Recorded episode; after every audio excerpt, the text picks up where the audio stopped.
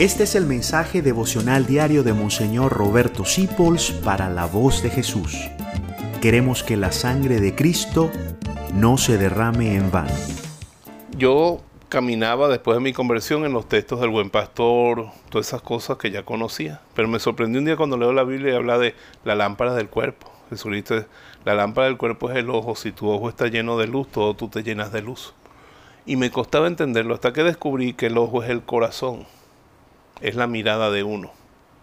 Y Jesucristo dice, si tu forma de ver la vida es pura, tú eres un ser luminoso.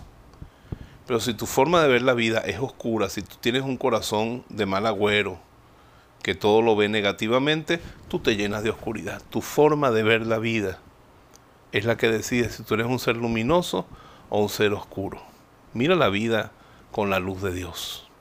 Mira la vida desde el Padre con el don de ciencia del Espíritu Santo.